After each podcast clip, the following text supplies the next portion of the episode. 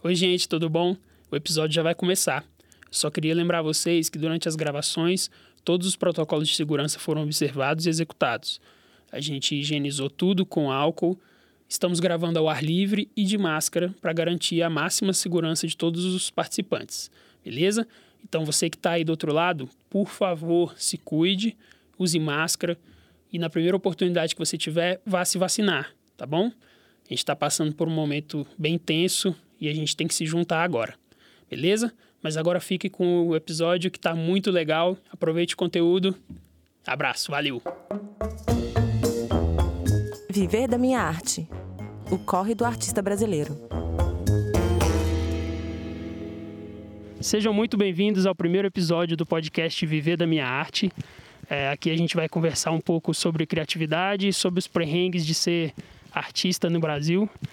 E hoje eu estou com duas pessoas aqui muito especiais, não só por serem artistas talentosíssimos da nossa cidade, mas por do que mais de 12 anos que a gente se conhece? Mais, menos. Mais, pô, mais 15 Mais, né? anos, né? Uns 15, Quase 15 anos, aí anos. que a gente- nós somos amigos, então são pessoas que me inspiram tanto pessoalmente como profissionalmente.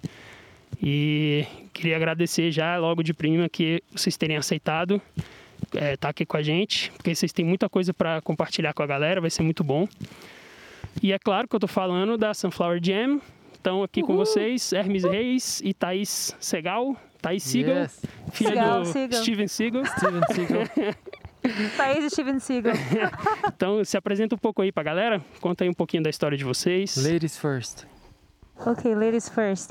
Primeiramente, queria dizer o quanto que a gente está feliz de estar aqui na estreia desse momento tão especial para você e eu acho que para toda a nossa cena, não só a cena de artistas, mas para todo mundo, porque todo mundo seja artista ou não vive de arte. Então, que coisa linda que você está fazendo. Eu estava aqui sorrindo de orelha a orelha, não sei se dá para ver com os meus olhos, mas estou muito feliz mesmo. E é isso, muito obrigada, Johnny, de verdade, por nos fazer parte desta, nos fazer fazer parte desta estreia. Né, Herminhos? É isso aí. É, eu sou o Hermes e estou muito feliz de onde você ter escolhido a gente para fazer a estreia do programa. É, muito obrigado pela parceria, que como você falou já chegou perto dos 15 anos, né? E a gente vem fazendo esse corre juntos há bastante tempo, né? Então obrigado pelo convite, a gente está muito feliz mesmo de ter sido a sua escolha para a Que estreia. massa. Não, obrigado vocês, eu que agradeço. É, bom, eu queria começar conversando sobre uma, uma experiência de vocês que eu acho que muita gente deve ter é, curiosidade assim para saber, que foi a experiência internacional que vocês tiveram, né? Então, assim, para quem não sabe, é, eles, o Hermes e a Thaís estudaram em Los Angeles, na EMI, né? Musicians Institute, estudaram música lá. E, assim, é, eu queria, primeira coisa que eu queria perguntar é, de onde surgiu, assim, como você chegou nessa, nessa decisão? No dia você acordou e falou, velho, vou lá estudar em Los Angeles, no, EMI. Como é que você chegou nessa? Então, eu acho que foi um processo que levou alguns meses até eu tomar a decisão, ter coragem, né? E a gente já, já trabalhava juntos nessa época. Eu, eu lembro disso até hoje, é até meio engraçado, dá até vergonha de falar isso. Mas quando surgiu a oportunidade, assim, de a gente poder eh, ter condições para ter uma experiência dessa, né? Eu lembro que eu falei, pai, eu acho que eu quero ir para Cancún, Cancún passar uma semana. Não lembro não disso. sabia. Que história é essa? Sempre que eu queria ir pra Cancún. Com os meus amigos, sabe? Pra fazer uma farra, né? Caralho, eu nunca falei isso. Eu, pois é, eu nunca Mas aí meu soube pai disso. falou, é, por que, que você não vai estudar fora? Foi mal, pessoal. De onde surgiu isso? Eu não sei, porque eu nunca também não soube dessa história. Também não sabia. Quero ir Ai, pra meu Deus. Cancún.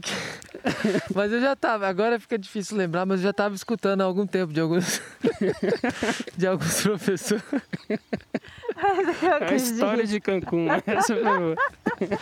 Eu já tava Cancún. escutando de alguns professores, é, o Marcelo Bubi me dava aula de guitarra na época.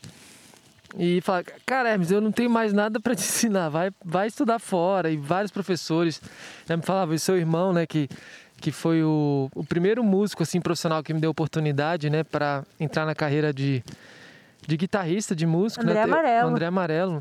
Eu Ele- comecei a escutar de várias pessoas isso, né, que pô, por que você não estuda fora? Eu acho que vai ser legal para você se desenvolver como artista, como como instrumentista, né? E aí a ideia que eu tinha de ir para Cancún, eu joguei no lixo e falei, não, é melhor ir para fora estudar, acho que vai ser muito mais interessante do que passar uma semana em Cancún. E então, quando 2011, eu tomei essa decisão de, de ir para fora, né? E escolhi Los, escolhi Los Angeles porque é, muita gente falava dessa escola. Essa, a escola que eu fui estudar sempre foi referência, né, no mundo da guitarra, principalmente.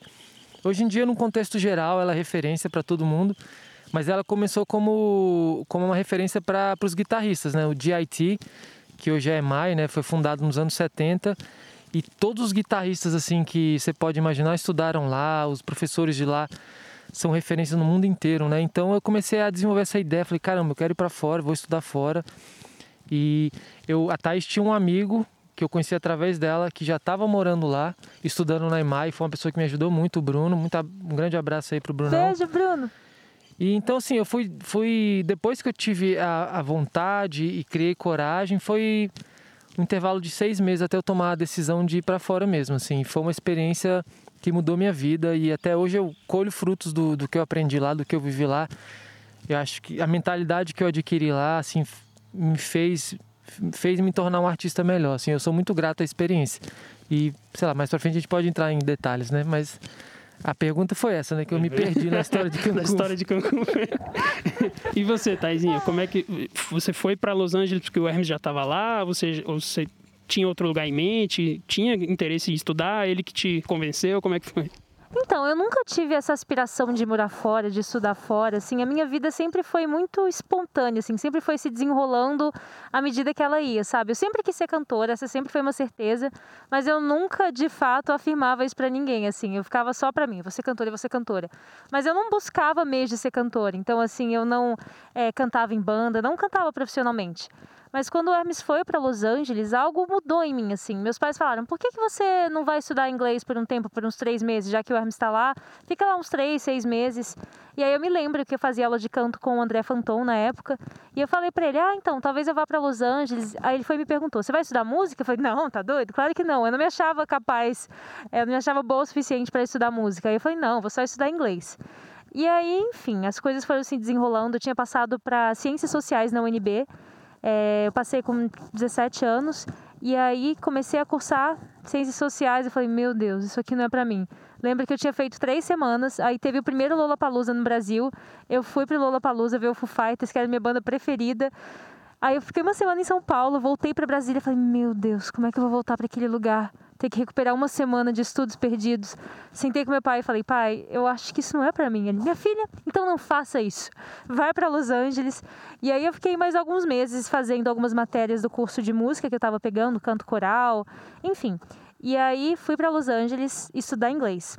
Cheguei lá, meu mundo caiu da melhor forma possível, assim, tudo se ressignificou para mim. Eu acho que quando eu pisei em Los Angeles, eu pisei numa parte de mim que estava adormecida, assim, sabe? Eu, eu, entrei em contato com uma parte de mim que estava adormecida. E tudo se um novo universo se descortinou na minha frente, assim. E na verdade, quando eu fui para Los Angeles, já, já tinha meio que feito a cabeça dos meus pais que eu ia estudar três meses de inglês e três meses de música. E quando eu cheguei na, na IMAI, porque a IMAI tinha um curso de de três meses que se chamava Encore, que era uma introdução a, a, ao, ao que os cursos maiores tinham, né? Quando eu cheguei lá, o meu tipo de visto não dava para fazer esse curso de três meses, só dava para fazer o curso completo. Aí eu falei, poxa, que coisa ruim, que coisa triste. Eu teria que voltar para o Brasil para mudar o visto e não fazia sentido. Então meus pais falaram, por que, que você é, não começa a fazer esse curso? Se você gostar, você continua, se você não gostar, você para. Aí eu na minha cabeça, claro que eu vou gostar, né? Tá louco. Só que ao mesmo tempo que eu tava super animada, eu tava com muito medo, porque eu nunca tinha sido cantora profissional, nunca tinha feito nada, assim. Então era realmente um super desafio para mim. Então eu fiquei três meses estudando inglês e aí entrei para EMAI e eu entrei super comprometida a dar o melhor de mim e a me tornar a melhor versão de mim. Então assim, eu estudava muito, eu era muito dedicada e o resto é história que a gente vai falar daqui a pouco, mas foi mais ou menos assim. E eu fui para lá, obviamente, porque o Hermes já estava lá e teve toda essa inspiração. O Hermes é a minha maior inspiração. Opa. Ele que, que me deu forças assim para para ser cantora, para afirmar para mim mesma que eu queria ser artista e, e eventualmente para o mundo. Porque eu sempre quis isso, acho que talvez até antes do Hermes, eu, assim, não sei se antes, mas antes dele começar a realmente ser músico profissional. Só que eu não tinha coragem de falar isso para o mundo. Eu acho que, que a gente tem que ser muito corajoso para viver da nossa arte, né? Para realmente se assumir como artista. Porque usar a arte como hobby é, é legal e é mais fácil, mas realmente peitar o mundo dizendo eu sou artista é uma coisa muito fácil, não, não gente. Não é para qualquer um. Não. E, e, e, eu até falei isso no primeiro vídeo que eu fiz aqui pro canal, que ser, ser criar e ser artista também é um processo de autoconhecimento muito grande, né? Tipo, muito. a gente vai descobrindo várias coisas da, sobre a gente, assim, no meio da, da, caminhada, né? E é bem difícil mesmo ter coragem de botar essas coisas para fora. Mas, assim, beleza. Cheguei em Los Angeles. O que, que vocês sentiram assim de diferente assim, até no mercado assim, tipo, beleza, agora eu vou ter que ser músico aqui numa cidade que eu acredito que você chutar uma lata de lixo, cai cinco guitarristas, dez atrizes, cinco diretores de Hollywood. Então é um mercado bem saturado, eu acredito que seja lá, né? Principalmente Los Angeles, que é um hub cultural muito grande, né, dos Estados Unidos. Mas assim, que, qual foi a diferença que vocês sentiram na hora de ou, ou é igual, assim, a mesmo corre, a mesma batalha lá é aqui? É, então, assim, eu cheguei lá e acho que quando eu cheguei, meu maior foco, meu maior foco naquele momento era me tornar um músico melhor, assim. Então, eu estava muito focado em estudar. Eu ficava 12, 13 horas na escola, na faculdade estudando, chegava de manhã e saía à noite. Nunca cheguei a estudar como os asiáticos, porque realmente não tem como. Mas eu estava muito focado nisso, né? Então eu fui ter entendimento do mercado musical um pouco depois. É, depois de estar há um ano, um ano e meio lá é, estudando, eu fui chamado para tocar algumas bandas, fiz algumas audições. Então fui aos poucos entendendo, conhecendo melhor o mercado musical. É, a Thay sempre fala sobre isso, ela vai poder falar de novo, mas assim, eu acho que a grande diferença que eu via, pode ser também porque a gente, a gente vivia numa bolha, assim, porque todo mundo que foi para lá, que estava no nosso mundo, tinha ido para estudar, todo mundo estava atrás dos mesmos sonhos, então estava todo mundo muito empenhado, né? A gente não tinha muito contato, pelo menos a princípio, com o mundo externo, assim, com o mundo fora dessa nossa realidade da, da faculdade, é, das, dos artistas, né, da galera que tinha vindo de outros países para estudar com a gente. Então, eu acho que primeiramente era essa sinergia, estava todo mundo respirando a mesma atmosfera, todo mundo estava é, atrás do mesmo sonho, todo mundo querendo fazer as mesmas coisas. Então, você sentia uma facilidade muito grande é, em fazer as coisas acontecerem, porque você, você, expressava sua vontade, você jogava, botava para fora o que você queria e isso voltava porque a pessoa também todo mundo estava em busca dos mesmos sonhos. Então a gente, eu acho que eu hoje em dia estando no Brasil, eu sinto um, um pouco falta dessa dessa mentalidade assim das pessoas realmente acreditarem nos sonhos, de, sabe, assim, às vezes aqui no Brasil quando a gente fala alguma coisa, quando você, já te falei isso várias vezes, né, Johnny, quando você coloca um um pensamento para fora, às vezes é, pode ser uma coisa minha, mas eu me sinto meio idiota, falar, caramba, o que, que eu estou inventando? Eu estou inventando moda, vou fazer um videozinho aí no supermercado para falar de um show, né? Que foi o nosso primeiro trabalho juntos. É, sei lá, no Brasil eu sinto que às vezes é um pouco mais difícil sonhar, um pouco mais difícil você se colocar para fora, né? Então lá fora tinha muito disso, assim, tava todo mundo sonhando junto, todo mundo queria fazer isso acontecer. Então a mentalidade era diferente, né, Thaís? É, eu acho que nós somos um povo muito calejado, assim. A gente vive uma realidade muito difícil, né? A gente tem uma coisa que é muito única, que é a nossa alegria, que é, a nossa, é o nosso gingado, que nos permite lidar com essas dificuldades, né? Porque a verdade é essa, que a realidade no Brasil ser é, artista, ser qualquer coisa no Brasil é difícil, né? Então, assim, eu acho que isso nos deixa muito marcados. Então, é difícil a gente realmente pensar, nossa, se eu tenho um sonho, se eu tenho uma vontade, será que ela vai realmente se realizar? Tem tanta dificuldade, tem tantos obstáculos. Então, eu acho que o pensamento natural é falar, é, isso é muito difícil, não vai rolar. Então, a gente meio que se limita a sonhar, assim, a gente se limita a sonhar, não, a gente limita os nossos sonhos. Então, não tem como culpar o Brasil ou culpar é. os brasileiros. Isso faz parte da gente. Assim, como é que Sim. a gente vai sonhar tão alto se os nossos sonhos realmente são podados? É difícil. E lá nos Estados Unidos, a, a realidade é diferente. É isso que eu ia assim. falar. Acho que não dá nem para falar Estados Unidos, é mais Los Angeles, né? Porque é uma cidade diferente do resto. Sim, sim, sim. Mas Los eu Angeles, digo. Nova York, sim, Nashville. É. Não, musicalmente, artisticamente falando, sim. Mas os Estados Unidos são um país de oportunidades. Assim, as coisas realmente vão para frente lá porque enfim, todo o contexto histórico, cultural é, é, diferente. Então, é um país com muito mais oportunidades que o Brasil. Não é um país melhor que o Brasil de forma alguma, mas nesse sentido as coisas realmente acontecem mais. As pessoas realmente são capazes de sonhar um pouco mais alto, porque lá de fato os sonhos se realizam. Então, eu acho que a diferença, assim, estando lá, era principalmente essa, porque eu me lembro que na verdade eu comecei a minha carreira nos Estados Unidos, né? Eu comecei tudo lá, eu era completamente é, amadora até me mudar para lá. E depois que eu voltei para o Brasil, já tendo me tornado uma musicista profissional lá, eu senti muito essa diferença, assim, no sentido de que eu me senti idiota por falar as coisas que eu estava falando aqui. As coisas que eu falava nos Estados Unidos, que todo mundo falava, nossa, que legal, não sei o quê. Eu falava que as pessoas, nossa, você é meio louca, né? Você acha que isso vai dar certo? Claro que não. E assim, hoje eu entendo que não tem como culpar essas pessoas. Eu fiquei muito marcada, assim, com a minha volta e, e ter, sido recebida dessa forma, assim. Comecei a realmente achar que eu era louca, que, que eu estava viajando na maionese, que estava tudo perdido, que os meus sonhos tinham morrido. Mas a gente vai se fortalecendo de novo e vai aprendendo a buscar forças no lugar no único lugar que importa, que é dentro da gente mesmo, porque é, não é um, um, universo de maravilhas também os Estados Unidos, assim, é, é, é, um lugar muito difícil, lá também é tudo difícil, mas se fosse para sintetizar, eu falaria a frase que eu sempre falo, que o, que o Hermes falou, é, que assim, quando a gente estava é, imersos nos projetos lá, seja com as pessoas da nossa escola, seja eventualmente com as pessoas do mundo real de Los Angeles, né? Porque como, como o Hermes falou no início, a gente vivia numa bolha, que era a bolha da escola, onde estava todo mundo na mesma frequência, todo mundo na mesma vibe, todo mundo jovem de outro país. Mas depois que a gente se forma, é uma outra realidade.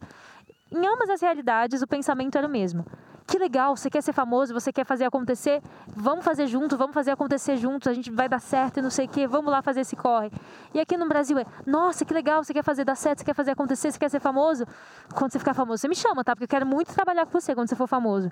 Então, assim, não existe essa coisa do vamos botar a mão na massa juntos, assim. Existe, obviamente, né? Nós somos a prova disso. O Johnny é uma pessoa que super acredita, super acreditou desde o início, mas assim, são Sempre as exceções. Apoiou infelizmente nós somos a exceção, porque o normal é as pessoas falarem, ó, oh, não dá, não posso largar nada que eu tô fazendo para acreditar no seu sonho agora. Vai no seu sonho, faz ele, faz ele acontecer, quando ele acontecer eu vou com você.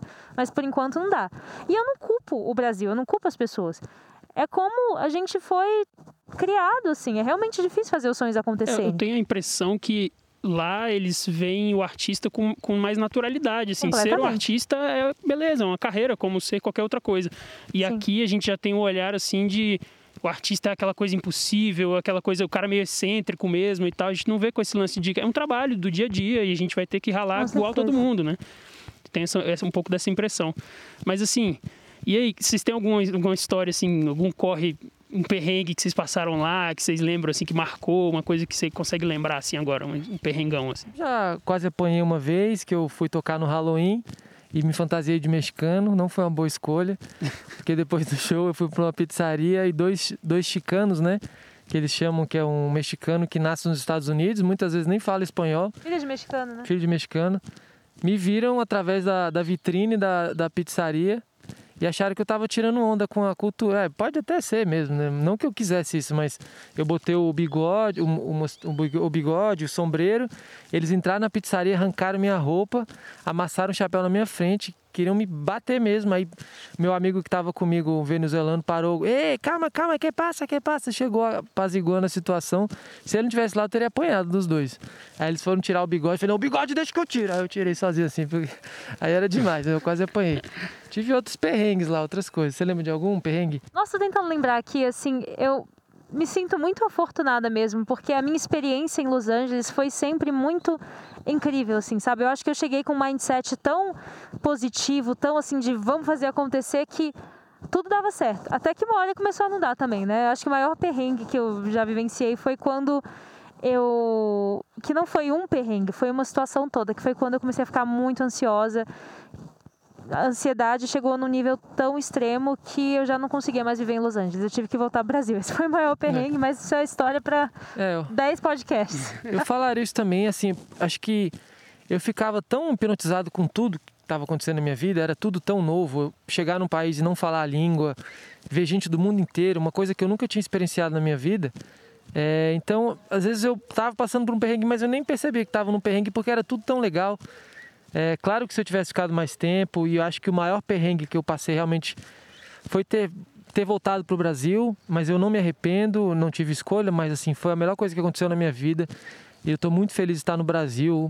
Eu só estou fazendo as coisas que eu estou fazendo porque eu estou aqui no Brasil e as circunstâncias, né, fazem com que a gente saia da nossa zona de conforto e comece a criar. Mas lá nos Estados Unidos, assim, toda a experiência que eu tinha era, pô, achava o máximo porque, caramba, olha, eu era muito grato de estar lá, de estar vivendo o que eu estava vivendo e foi sempre muito incrível, assim, mas perrengue todo mundo passava lá, assim, todo mundo acha que os Estados Unidos é também o melhor lugar do mundo. Ah, lembrei de uma coisa. É. Lembrei de uma época que a gente estava sem dinheiro, absolutamente sem dinheiro, e a gente tinha uma jarra de, de, de, de moeda, né? Que a gente ficava colocando moeda, e tinha moeda lá de anos. A gente não tinha dinheiro nenhum, absolutamente nenhum dinheiro. E eu falei, Hermes, vamos pegar essa jarra de, de moedas e vamos levar para um, sei lá, era tipo um, o que que era? Um, um, supermercado da vida que tinha contador de moedas. A gente foi trocar as moedas, deu 70 dólares. Dá pra fazer muita coisa. É, um dinheiro Aqui 70 no Brasil, dólares. então. É, aí quando vocês voltaram pro Brasil, é, eu acredito que vocês viram uma outra realidade, assim, e ficaram, né, com agonia. Porque eu conheço vocês, eu sei já um pouco do, das, das agonias que vocês passaram aqui quando voltaram. Mas assim, eu vi que vocês voltaram com uma sede muito grande de fazer coisas novas, né? De mudar um pouco o, o, o paradigma aqui e tal. E aí, depois a gente vai falar um pouco mais também desse lance da inovação que, que eu vejo, assim, que a Sunflower Jam trouxe várias coisas legais, assim. Mas eu queria perguntar, por, é, que assim, a Sunflower Jam tem um... um eu, eu é um projeto grande, é um projeto muito lindo, mas assim, de, de expressão, assim, não é um projeto nacional ainda, Sim, por exemplo. Ainda, ainda. Ainda não, mas vai ser. Mas, por exemplo, ano passado, 2018, vocês eh, gravaram com o J Quest, por exemplo. 2019, 2019, vocês gravaram com o J Quest, né?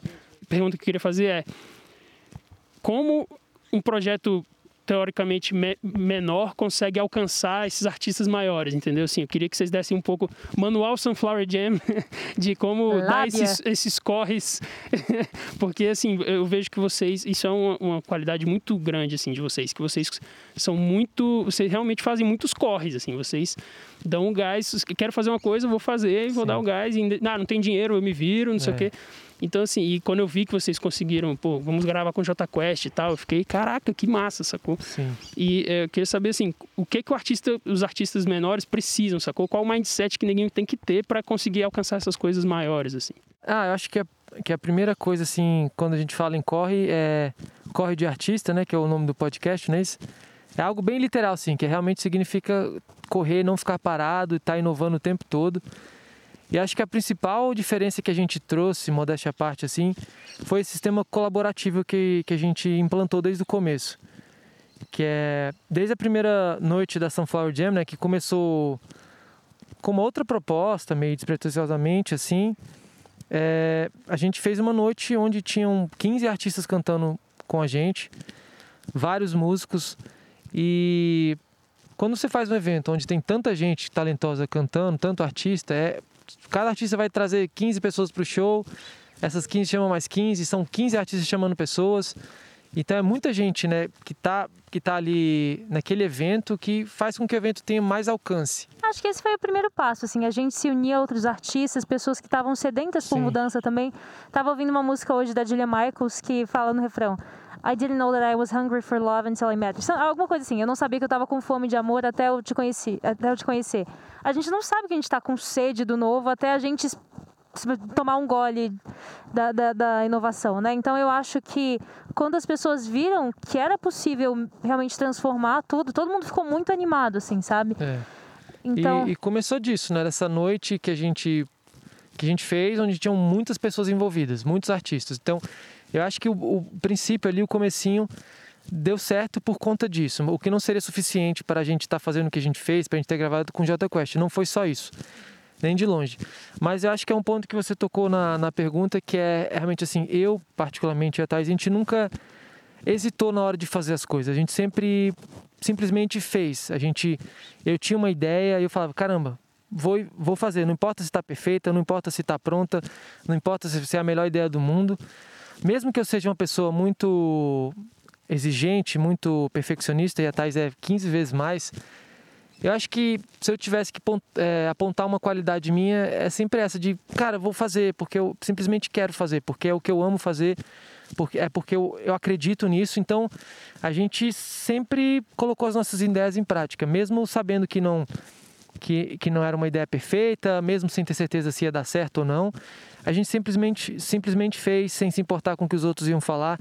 Eu acho que isso é muito importante, é você realmente acreditar no seu trabalho, é, se envolver com pessoas talentosas, foi o que eu quis dizer no começo, com essa questão do, do sistema colaborativo.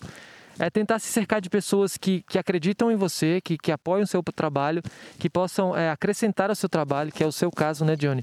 Que seria do, do das nossas músicas, do, das nossas ideias, sem alguém para filmar, sem alguém para registrar isso tudo, né? Então, é, é, também tem coisas esotéricas que a gente pode falar que quando é para ser, vai ser, e a gente vai se unindo às pessoas certas nos, nos, momentos certos, e uma pessoa vai ajudando a outra. Desde o começo a gente quis implementar isso também, que é a questão de movimentar a cena, de, de fazer parceria com outros artistas. Esses artistas vão, vão trazer benefícios para a gente, a gente vai entregar benefícios para eles também. Eles vão se juntar com outras pessoas fazendo as mesmas coisas. A cena é movimentada, criam-se mais espaços para os artistas tocarem. É uma junção de fatores, né? Mas assim. Tá eu acho que volta muito ao mindset que o Johnny falou, né? E só para ilustrar o que eu vou falar, eu me lembro do meu primeiro show em Los Angeles, meu primeiro show da vida, meu primeiro show autoral. É, antes de fazê-lo, uma amiga minha me perguntou: Mas você está pronta para fazer esse show? Eu falei: Não. E pela primeira vez na vida eu senti o que, que era o poder do fazer sem estar pronto, porque a gente nunca está pronto para absolutamente nada na vida. E assim como o Hermes falou, eu sou uma pessoa absolutamente perfeccionista, o Hermes também é.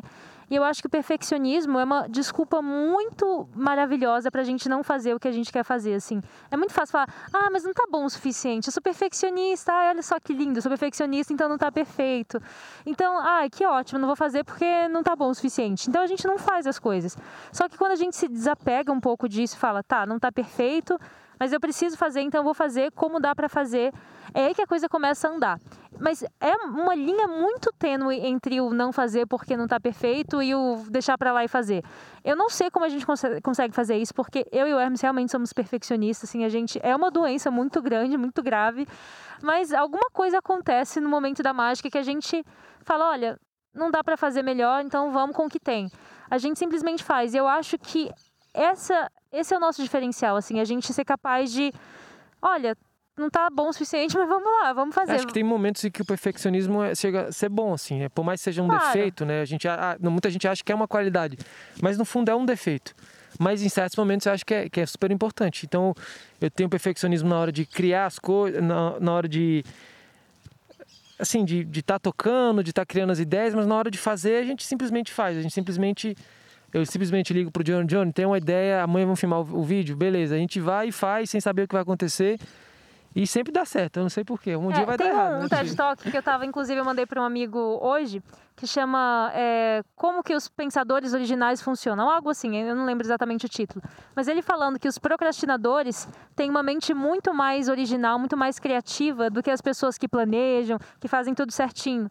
Porque nesse momento da procrastinação, elas permitem com que a mente divague, que vá em lugares distantes e que volte, que crie novas possibilidades. E eu acho que nós não somos assim procrastinadores, mas a gente faz tudo de última hora, tudo assim, vamos amanhã, vamos hoje, daqui a duas horas horas gravar um clipe, Johnny, vamos não sei o que lá. O Johnny fica louco.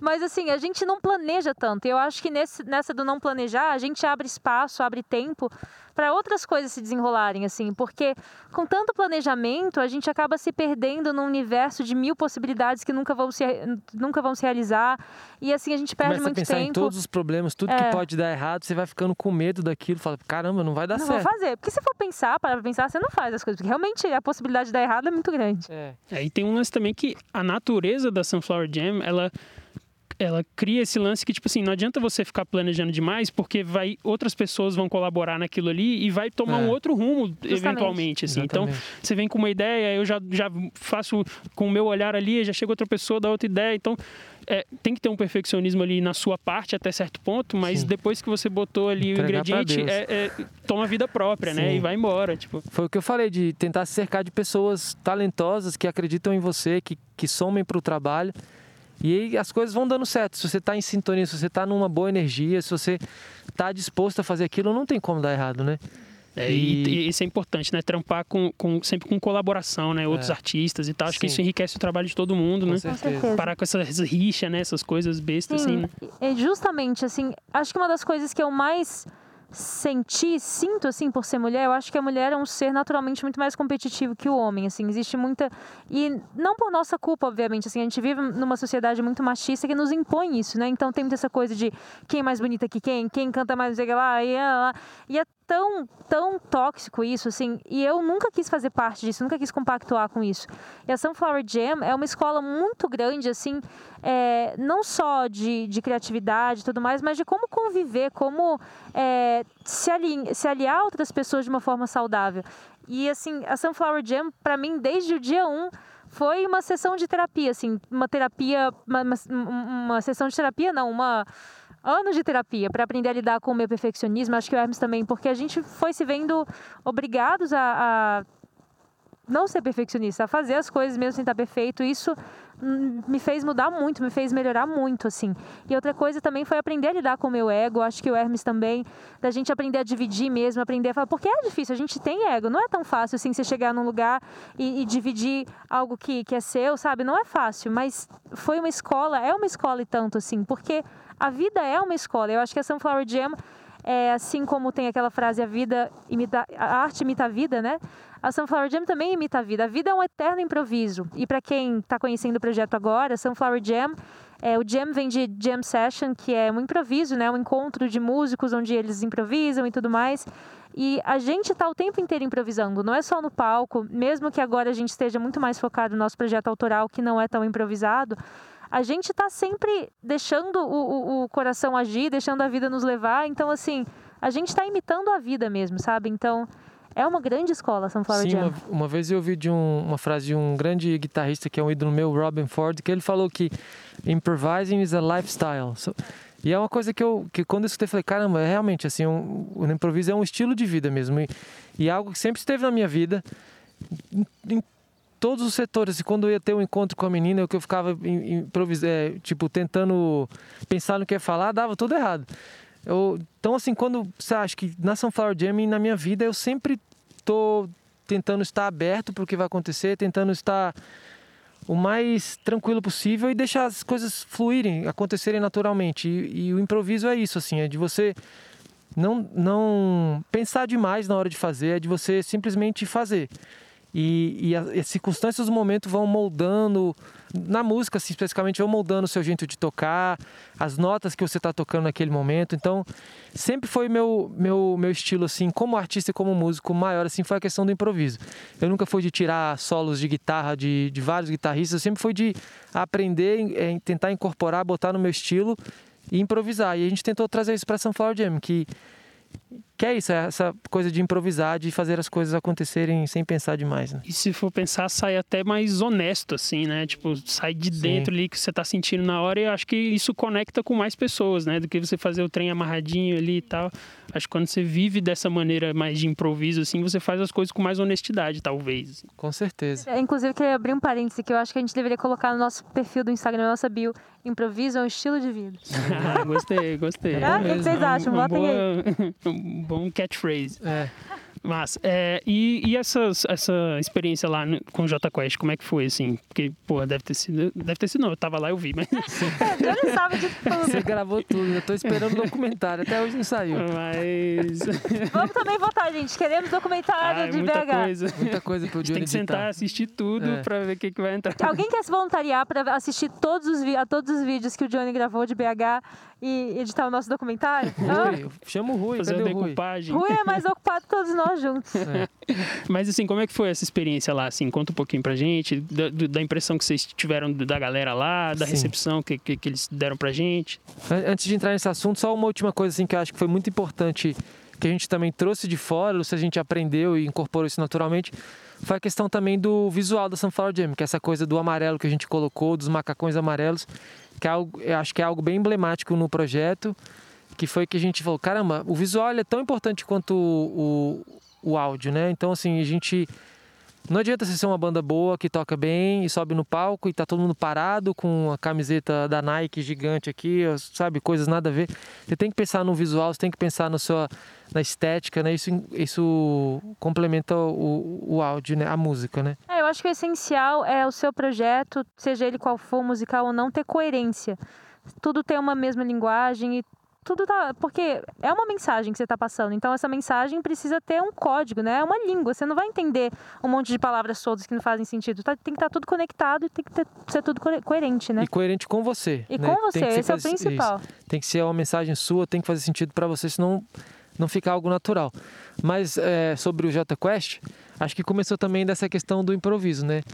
A gente. Quem que chamou pra ir no show do Jota Quest? Foi o... Então, a gente gravou é, no São BH, ah, é um lugar muito especial pra gente, isso. assim, porque, primeiramente, a nossa família, por parte de pai, é de lá.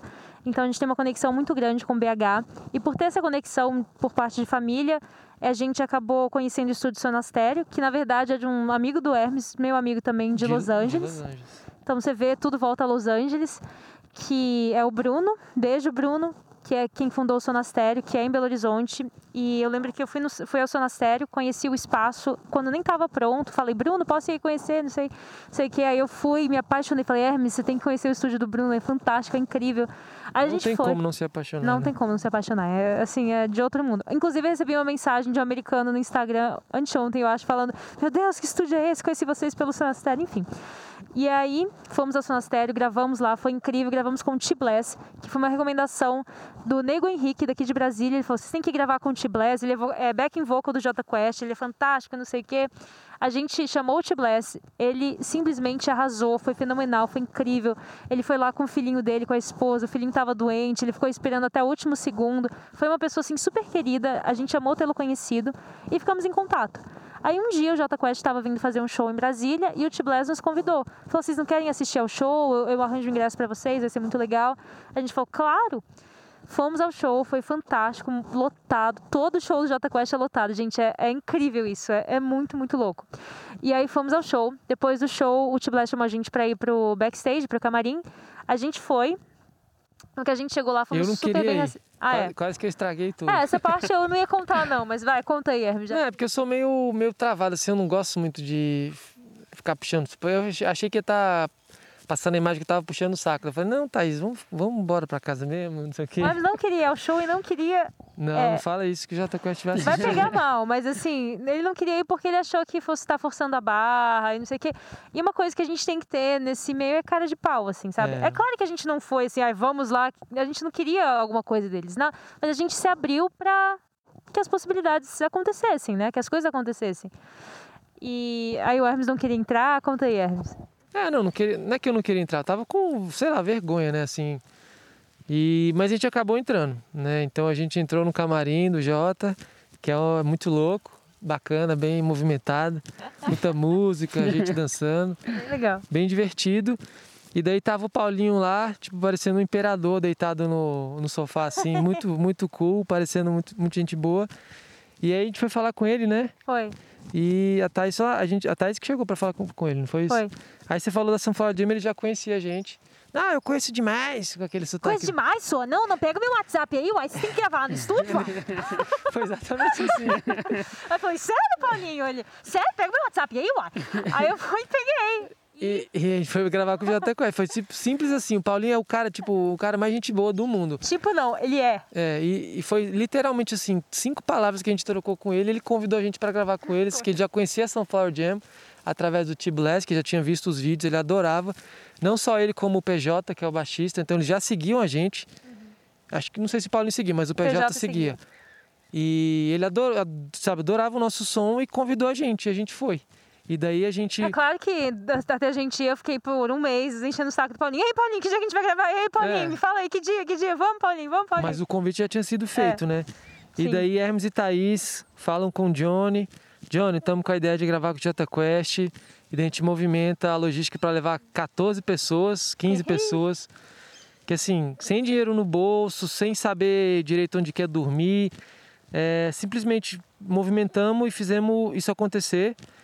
É, levamos 15 pessoas, 15 pais de família, pessoas velhas e tudo. é tipo uma puta logística, você sabe, é difícil, é. né? Então, dor de cabeça, e já, e já era a segunda vez que a gente já tinha ido pro Sonastério.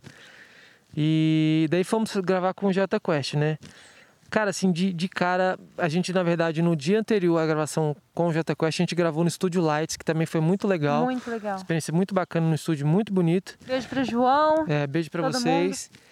E a gente tava super animado, assim, porque já tava com a. A gente, na verdade, já tava com, com a gravação do Jota Quest é, certa que iria acontecer e também a gente estava com, com a possibilidade de gravar com a Lagoon.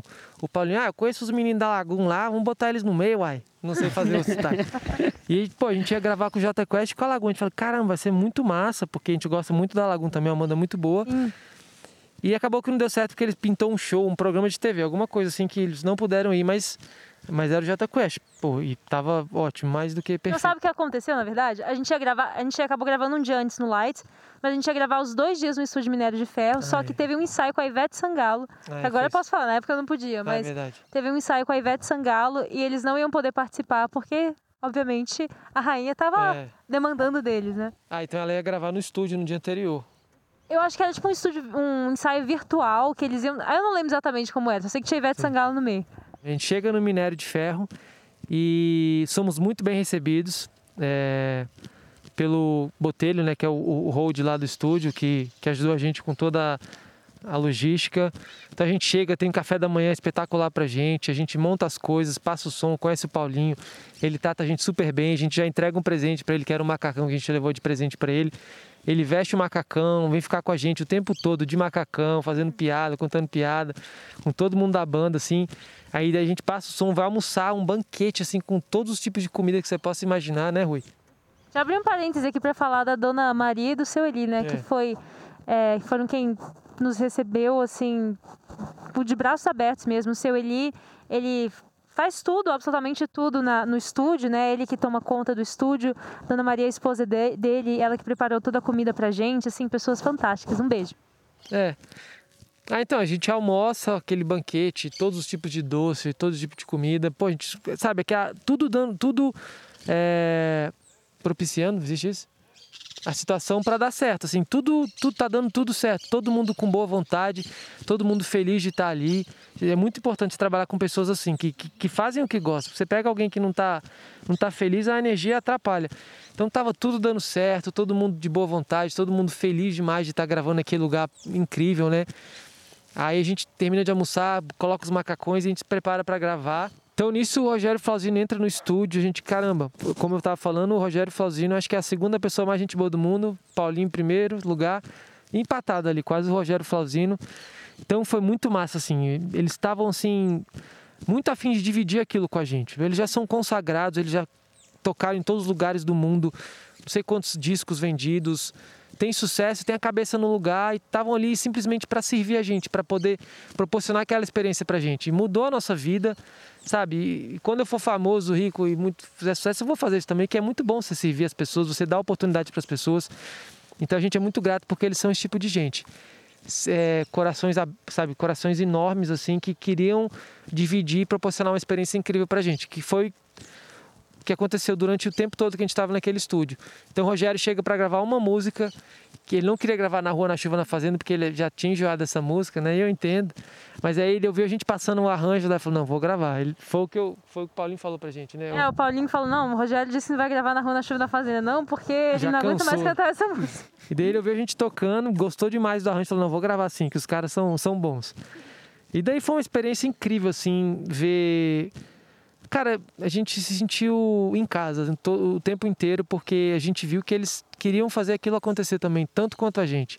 Eles simplesmente estavam de coração aberto para Pra, não estavam apressando. O Rogério simplesmente tinha que levar o pai dele no médico. Ele segurou até o último momento, falou: gente, agora eu realmente preciso sair, que ele tem que levar meu pai no hospital, no médico, para fazer um exame, não sei o que que era. Tem mais algum detalhe? Assim, foi uma experiência incrível. A gente foi muito, foi surreal, assim, foi muito prazerosa e a gente ficou lá até duas da manhã gravando. Foi muito bom. E aí no dia seguinte, o Rogério simplesmente aparece no nosso show com a esposa, com mais um tanto de amigo. O cara conhece a gente na quarta-feira, grava com a gente e na quinta-feira ele leva a família, os amigos para assistir o nosso show. E foi outra experiência incrível, assim, que Que a gente já postou várias coisas no nosso Instagram falando sobre isso, né? Que massa. Mas é... Inclusive, ontem, rapidinho, a gente estava com o pessoal da banda e a gente perguntou qual foi o melhor show que a gente já fez. E todo mundo falou, foi o show de BH no ar. Inesquecível esse show, gente. Inesquecível esse dia. De verdade. É, foi uma vibe de outro mundo mesmo, Sim. assim, né? Da galera, de da banda, mundo. de todo mundo. Mas deixa eu te perguntar, é, cara, tocar um projeto assim com tanta gente, tanta logística já é foda, né? Já é difícil pra caralho. É, como fazer isso em família? É, Dois irmãos, como trabalhar em família? É, falar, tá? Como é que vocês fazem dar certo isso? Eu acho que é o amor, assim, sabe? Eu é. acho que o amor supera tudo, porque não é nenhum segredo, assim. Eu faço questão de falar isso porque eu gosto sempre de ser muito verdadeira e eu acho que as pessoas se inspiram em pessoas reais.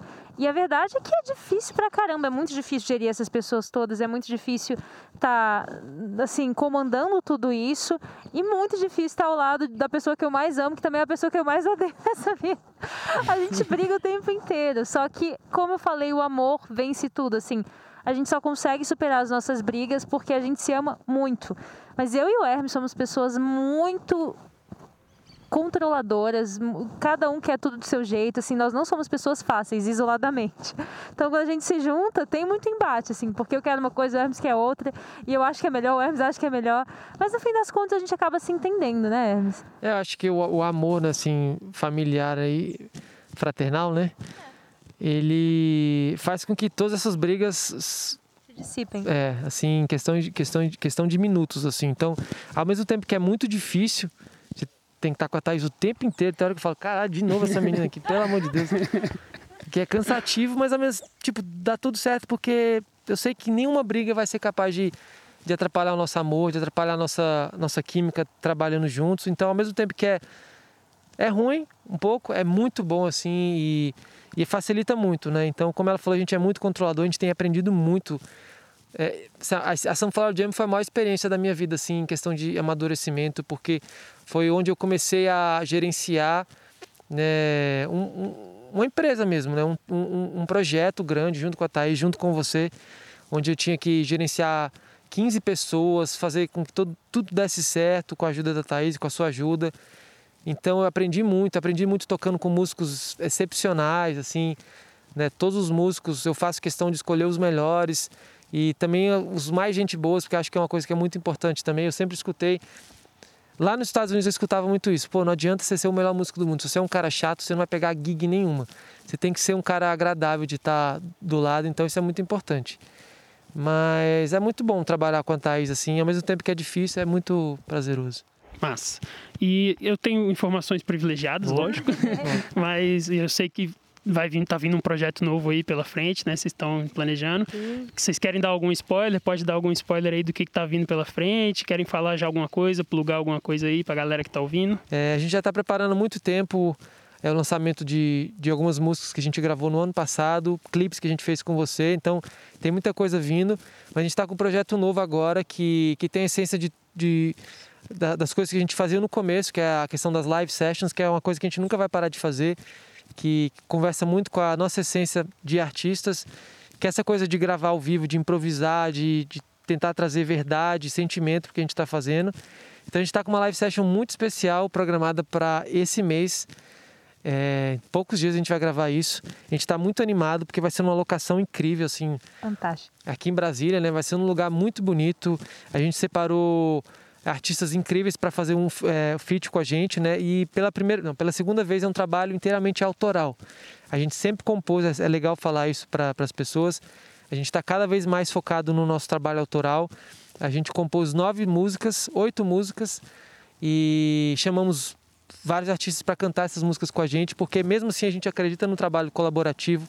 São músicas que a gente escreveu, algumas em parceria com outros artistas, mas a gente faz questão de chamar outros artistas não para ajudar, mas não, não quero soar soberbo, né? É, para dividir o momento, para poder fazer com que a cena musical melhore. Então a gente compôs essas músicas, a gente escolheu vários artistas para estar com a gente nesse momento. E vamos ter uma equipe de filmagem incrível, que é você, o Rui. A Beijo, Live Rui, que tá ali atrás, ó. Uh! A Live Sessions. E a gente está muito animado, porque tem muita coisa nova. São, é um trabalho, músicas novas autorais. A gente vai ter figurino novo para Sunflower Jam. É, numa locação incrível que a gente não pode falar ainda, mas É, a gente está muito animado, muita, muita coisa boa. É muita coisa boa. E só assim como o Hermes falou, né? Lembrando que nós somos, nós sempre fomos um projeto autoral. Assim, a gente começou fazendo versão, mas antes de tudo a gente já escrevia muito, a gente já compunha muito. Então a nossa essência é autoral. Então assim é muito legal para a gente estar tá voltando para as nossas origens, para as nossas raízes e poder. A gente nunca deixou isso de lado, né? Não, sim, mas eu acho que por um tempo as pessoas acharam que talvez a gente fizesse mais covers, se nós fôssemos uma banda assim mais de versões, né? Só que isso sempre foi muito forte na gente essa questão do autoral. Então, assim, agora a gente, nesse momento tão importante, tão difícil, a gente poder usar a nossa verdade mesmo, aquilo que vem das nossas entranhas e poder entregar essa mensagem para as pessoas, assim, é muito gratificante. E eu acho que o principal objetivo desse projeto é a gente fazer o que a gente sempre fez, que é inspirar, sabe? Eu e o Hermes, assim, nós somos irmãos, a gente está sempre fazendo tudo juntos e a gente, o Johnny sabe, o Rui sabe, a gente nunca teve muitos recursos, assim, mas a gente vai lá e faz. E é isso que a gente quer que vocês que estão aí assistindo façam também, sabe? A gente não precisa ter muito, a gente não precisa é, ter planos gigantes, a gente precisa simplesmente fazer. E nesse momento tão difícil, a gente conseguiu grandes parceiros, a gente conseguiu, assim, uma equipe incrível para fazer isso acontecer. Então, não deixem o momento passar, façam acontecer aqui agora, porque toda hora é hora e a gente precisa mais do que nunca transformar a realidade que a gente está vivendo. É um momento muito difícil e só vai ficar mais fácil se a gente se propuser a melhorá-lo. Então, é isso, a gente quer se inspirar e inspirar. Isso aí, boa. Gente, muito obrigado por vocês terem topado participar aqui do podcast. Primeiros Pelo convidados. De Deus, né? Não poderia ser diferente, oh, tinha que ser vocês. Honra. Porque vocês são muito especiais para mim, vocês sabem disso. É, a minha carreira artística começou junto com a da Sunflower, praticamente, né? Então, é, eu devo muito a Sunflower Jam, ao espaço que vocês deram para mim, para o meu trabalho, a confiança que vocês sempre tiveram em mim. Então, muito obrigado por, por terem topado aí. Valeu, vocês, é, acho que vocês têm muita coisa massa para compartilhar com a galera. A história de vocês é muito, muito rica, assim, e dá muitos muitos insights assim para a galera produzir mais coisa de qualidade Sim. aí. Desculpa a confusão nas respostas que a gente vai confundindo, falando não, coisa que... que... Mas a cabeça de artista é bagunçada mesmo, né? Não, não funciona direito, não. Então é isso, galera. Siga a Sunflower Jam nas redes sociais, YouTube, tem tudo lá, material lindão. E siga a gente aqui também do Corre de Artistas, redes sociais, YouTube, que vai ter muito, muita entrevista maneira ainda pela frente. Semana que vem já tem outra. Não vou dar spoiler de quem é, mas são nossas amigas também maravilhosas. Olha, acho que eu sei quem é. Sei, super spoiler. E vai ser muito bom. Obrigado e até a próxima. Valeu. Continue correndo. Atrás uh! dos seus sonhos, artistas. Viver de arte. Não é fácil não, gente, mas vale a pena.